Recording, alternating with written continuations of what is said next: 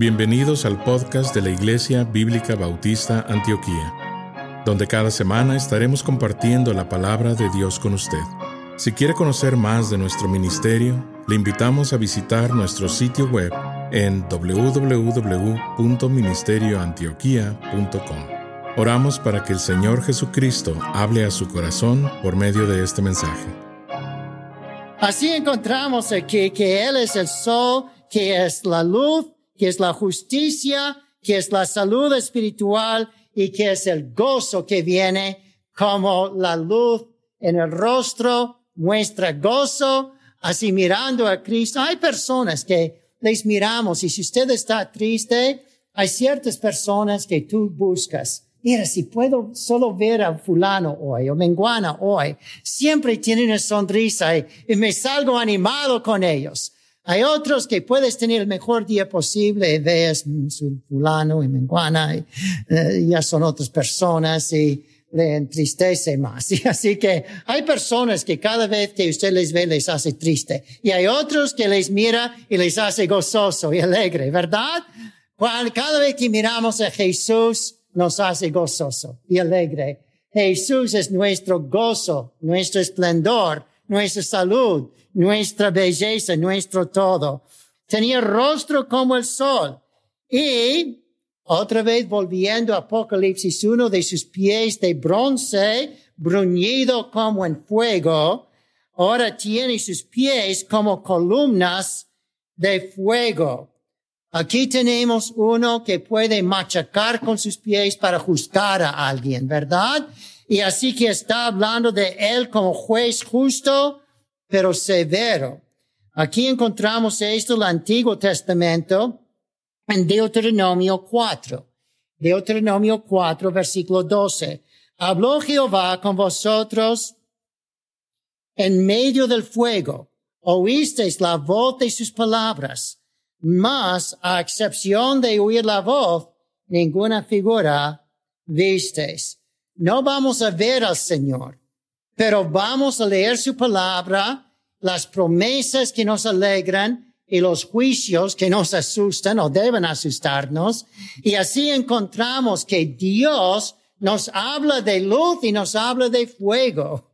Y así que el fuego es el juicio del Señor, que Dios invisible, pero encontramos que es un Dios severo contra el pecado que va a quemar todo pecado. Recuerda Juan Bautista, yo vengo para bautizar en agua, pero viene uno después de mí que va a bautizar en fuego, ¿verdad? Así tiene mucho simbolismo este fuego, pero parte de eso es el juicio contra pecado, ¿verdad? Que el Señor va a quemar pecado cuando Él lo toca. Y así encontramos en, Hebreos 12, 29. Estudiamos Hebreos el año pasado, 12, 29, porque nuestro Dios es un fuego consumidor. Él quiere consumir todo pecado. Cuando usted de verdad conoce a Jesucristo, cuando usted de verdad se acerca a la luz del mundo, es como si Él quema de ti el deseo de pecar quema de tu corazón este amor al pecado. Y así que no puedes salir después de ver a Jesús y creer en Jesús sin ser cambiado, sin ser limpiado, sin sentir que has estado, la palabra en griego, cauterizando. Así que hablamos de cauterizar una cosa. El hecho es que quemado todo ese pecado de nosotros. Si uno dice, oh, yo acepté a Cristo, ah, pero puede seguir mi vida, yo no creo que ha conocido a Cristo.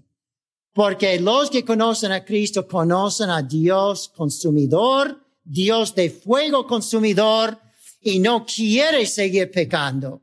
Quiere vivir una vida limpia y santa para la gloria del Señor. ¿Cuándo cambió el Señor tu vida de verdad? Puede decirme, sí, pastor. Yo recuerdo que mi juventud en este día, o mi niñez, o como un adulto, yo no recuerdo posiblemente la fecha exacta, pero yo puedo decirle que en esta noche, en este día, yo recuerdo que me arrepentí de mi pecado, me sentí tan mal, tan pecador, que invoqué el nombre del Señor. Señor, cauterízame, sálvame, límpiame, lávame, sálvame, Señor. Y el Señor entró en tu corazón y vida. Oh, y después de eso, de vez en cuando quitaste los ojos del Señor como Pedro y te hundiste un poco. Pero el hecho es que siempre uno que es justo, aunque caiga siete veces, se levanta cada vez. Y seguís levantándote, levantándote. Pero tu vida nunca ha sido lo mismo. Lo que amabas antes, ya desprecias.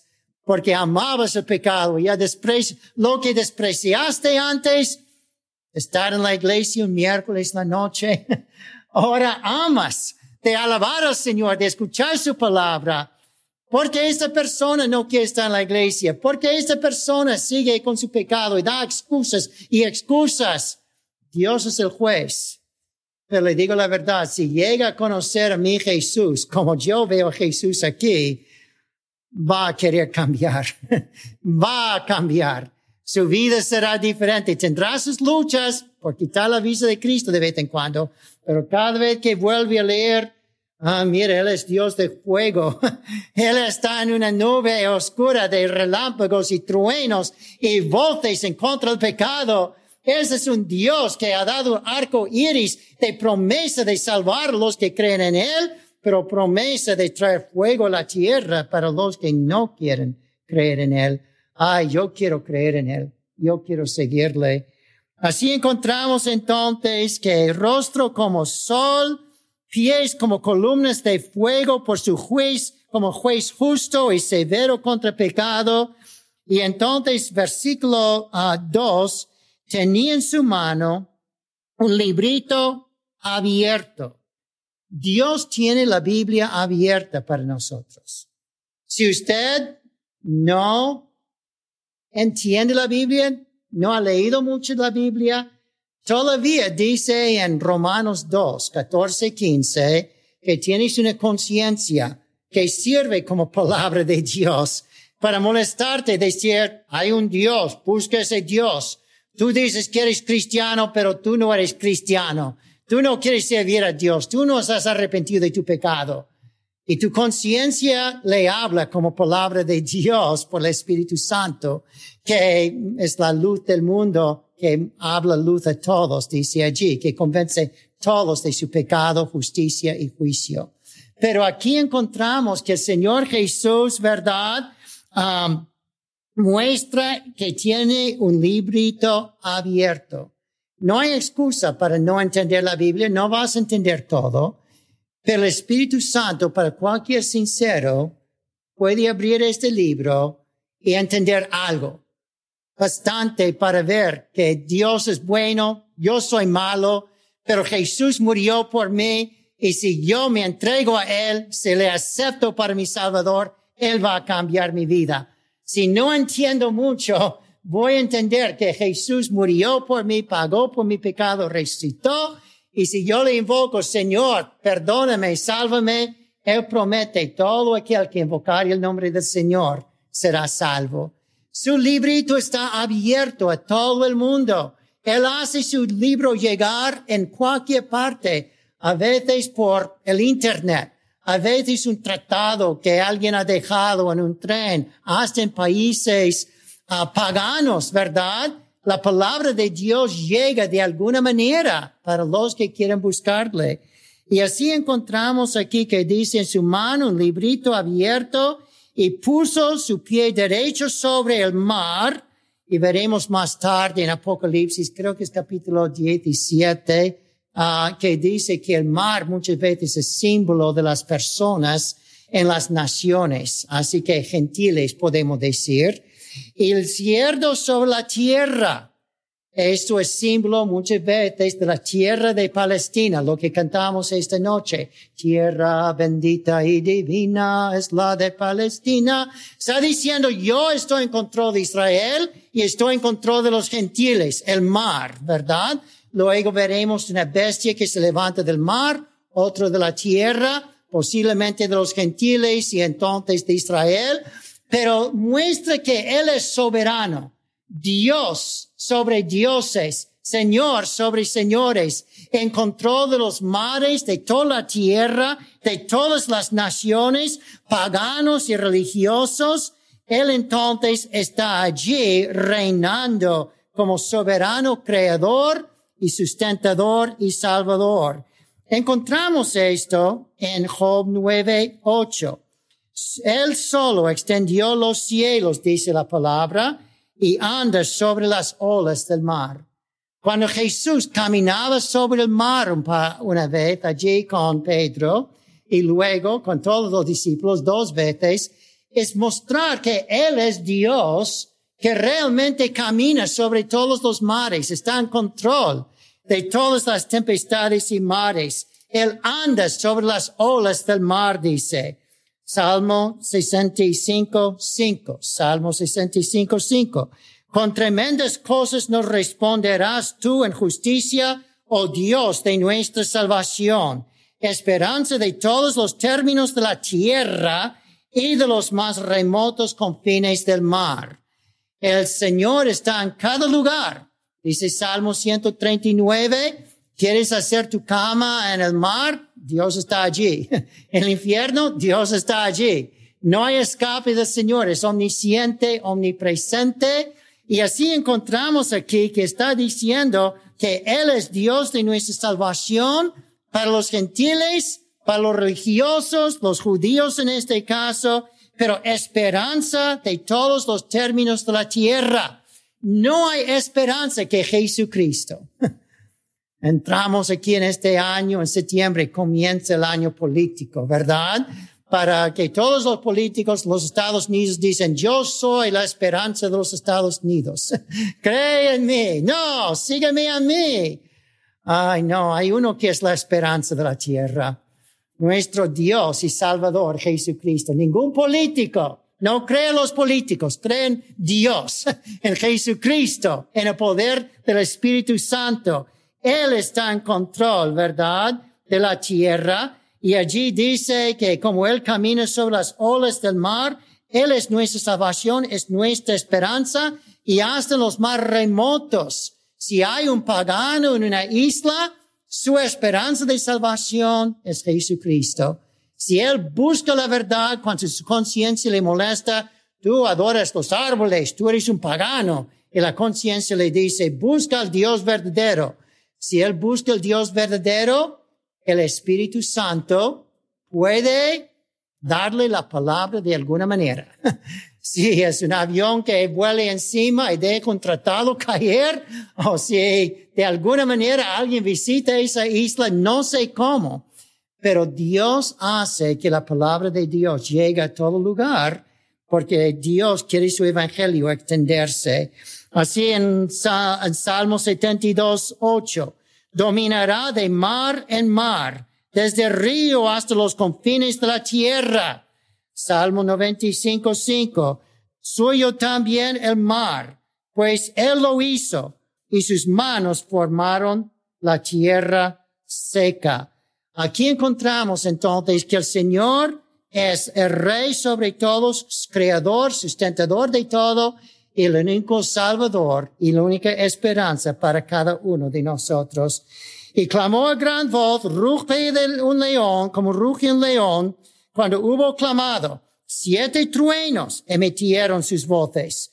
Cuando los siete truenos hubieron emitido sus voces, yo iba a escribir, pero oí una voz del cielo que me decía, sella las cosas de los siete truenos que los siete truenos han dicho y no las escribas. Otra vez, Deuteronomio 29, 29, hay cosas que Dios nos revela y hay cosas que Dios nos esconde. Yo supongo que si usted lee sermones de pastores a través de los siglos, va a escuchar algunos pastores que van a decir, oh, mira, Dios me ha revelado que han dicho estos siete truenos. Si le dice así, es de diablo. Porque Dios dice que nadie sabe lo que han dicho.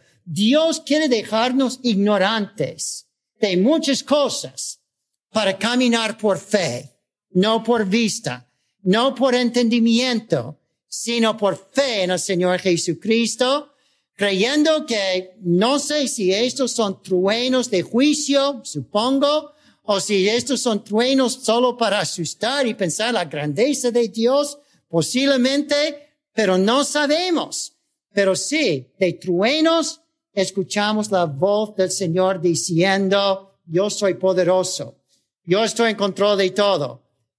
E, es que cada prueba que usted tiene es como un trueno en un sentido de Dios diciendo, búscame a mí. Nadie puede decir, yo, Dios nunca me habló. Dios te habló con pruebas, con dificultades, con truenos en tu vida. Esos truenos no sé lo que son, pero yo sé que es bastante para asustar la gente y hacer la gente decir, Dios mío, sálvame de lo que son estos juicios de, que dicen los truenos. Y el Señor ya les da advertencia para creer en Él. Y algunos a lo mejor creen, pero la mayoría, como miramos la semana pasada, se endurecen y no quieren arrepentirse. Pero Oseas 11, versículo 10, hablando aquí de que es como voz de león que asusta a la gente, en voz de Jehová caminarán, él rugirá como león, rugirá, y los hijos vendrán temblando desde el occidente. El hecho es que la voz del Señor es una voz para decir, sigue a Jesús, venir del occidente y del oriente, no importa dónde vives en el mundo, escucha la voz del Señor, síguele. La voz del Señor es fuerte como trueno en el occidente como el oriente y está llamándonos. Cada prueba, cada trueno, cada cosa que pasa en la vida, para decir, sigue a Jesús, ama a Jesús. Joel 3, 16. Y Jehová rugirá desde Sión y dará su voz desde Jerusalén y temblarán los cielos y la tierra, pero Jehová será la esperanza de su pueblo y la fortaleza de los hijos de Israel. Desde una cruz en Sión, el Señor rugió de tal manera, amó Dios al mundo, que ha dado a su Hijo unigénito, para que todo aquel que en él creyere no se pierda, mas tenga vida eterna. Ay, el Señor ruge con voz que puedes perderse, pero mensaje mayor es que Él murió por ti. Él quiere perdonarte, salvarte, cambiar tu vida. Apocalipsis 4, 5, leímos la otra semana. 4, 5, del trono salían relámpagos, truenos, voces. Delante del trono ardirán siete lámparas de fuego, los cuales son los siete espíritus de Dios. La voz del Señor está en todo lugar. El Espíritu de Dios es omnisciente, omnipresente. Los siete espíritus muestran que Él está hablando a personas en cada nación, en cada tierra. No hay escape de la voz del Espíritu. El ángel, Apocalipsis 8:5, que leímos la otra semana, el ángel tomó el incensario y lo llenó del fuego del altar y lo arrojó en la tierra y hubo truenos y voces y relámpagos y un terremoto. No sé lo que eran todas estas voces, la Biblia no nos dice, como no dice que eran los truenos. Pero cada uno de nosotros escuchamos la voz de Dios de diferente manera. Algunos lo escuchan cuando cosas van bien. Dios le provee trabajo y salud y dices, esto es Dios. Y así se acerca a Dios. Dice que las, allí dice en Romanos 2.4, las misericordias, la benignidad de Dios nos lleva al arrepentimiento. Muchos escuchan la voz de Dios en bendiciones en su vida para acercarse a Él. Hay otros que escuchan la voz de Dios en tragedias en su vida, en abandonos, cuando usted está mm, lleno de pecado y no puede escapar la esclavitud de su pecado. Y el Señor habla a tu conciencia para seguir a Cristo. Hay otros en grandes peligros que dicen, Señor, ayúdame. Algunos han dicho que no hay ateos en un hoyo en medio de la guerra. Cuando están cavando hoyos y vienen bombas alrededor, todos dicen, Dios ayúdame. No hay ateos en la guerra. El hecho es que Dios puede hablar de muchas maneras, con muchas voces. Hebreos 1 comienza diciendo esto, De muchas maneras habló Dios en los tiempos antiguos, pero hoy nos habla por su Hijo y la palabra de su Hijo, la palabra de Dios. Y si uno rechaza el Hijo, no vaya a escuchar ángeles, sino ángeles que hablan de juicio. Si rechaza el Hijo, no vaya a escuchar otras maneras de ser salvo. Dios ha hecho una manera de ser salvo. Si no fuera necesario enviar su Hijo, hubiera salvado los hombres de otra manera en vez de enviar su Hijo. La próxima vez terminamos este capítulo y vamos capítulo 11. Acepta Jesús. El Señor te ha hablado, no sé cómo, en bendiciones, en pruebas, en conciencia, en la sonrisa de tu madre, en los látigos de tu padre, en la gritería de un pastor, o en una palabra suave, tierna de una amiga. Dios te ha hablado. Entrégate a Jesús. Déjale controlar tu vida, seguirle a Él. Esto es Apocalipsis. Eso es, como Cristo en el cielo, hablándonos para decir, mira, no puedes verme en una nube, pero puedes ver mi gloria, mi majestad, mi temor en una nube. Y así que eso es bastante para decir, cree en el Señor Jesucristo y serás salvo, tú y tu casa. De pie, por favor. Nuestro Padre Celestial, gracias por la palabra de Dios. Gracias, Señor, por este capítulo que pinta cómo es nuestro Señor y Salvador Jesucristo. Ayúdanos, Señor, a amarle, acercarnos a Él, glorificarte en nuestras vidas en el poder de los siete espíritus de Dios, que es el Espíritu Santo, en siete manifestaciones. Y así, Señor, pedimos que nos ayudes a amar a Jesús, apreciar a Jesús. Una vez más esta noche nos has mostrado diferentes aspectos de Jesucristo. Así ayúdanos, Señor, aunque no entendamos cómo es Jesucristo de verdad, Ayúdanos a creer en Jesucristo, que es Salvador, que es Dios bondadoso, pero para los que le rechazan es juez severo. Así ayúdanos, Señor, a acercarnos a ti, entregarnos a ti, seguirte a ti. En el nombre de Jesús. Amén. El predicador ha terminado su mensaje y ahora solo queda hacerle las siguientes preguntas. Estimado amigo o amiga, ¿quisiera tener la seguridad que al morir irá al cielo? ¿Está su confianza de salvación en el Señor Jesucristo? La preciosa esperanza de la vida eterna y todos los medios de la gracia de Dios para vivir una vida santa solamente se encuentran en el Señor Jesús. La palabra de Dios nos enseña en Juan capítulo 3 versículo 16 que el amor de Dios por nosotros es tan grande que Jesús, el Hijo de Dios, murió en la cruz del Calvario para salvarnos de la condenación justa por nuestros pecados, y también resucitó de entre los muertos al tercer día. Nosotros debemos arrepentirnos de nuestros pecados y confiar en Jesús para salvarnos de la condenación justa por ellos.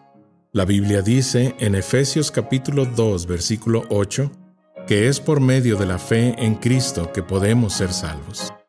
Le motivamos a que se acerque a Dios con humildad, arrepentido de sus pecados y confiando en la palabra de Dios, que Jesucristo pagó la deuda por sus pecados para que usted y todo aquel que crea en Él reciba vida eterna y nueva vida aquí en la tierra para la gloria de Dios y bendición de su alma. Estimado oyente, Quisiera aclarar que ninguna oración le salva a nadie. Solamente nuestra fe puesta en Jesús y su sangre derramada en la cruz.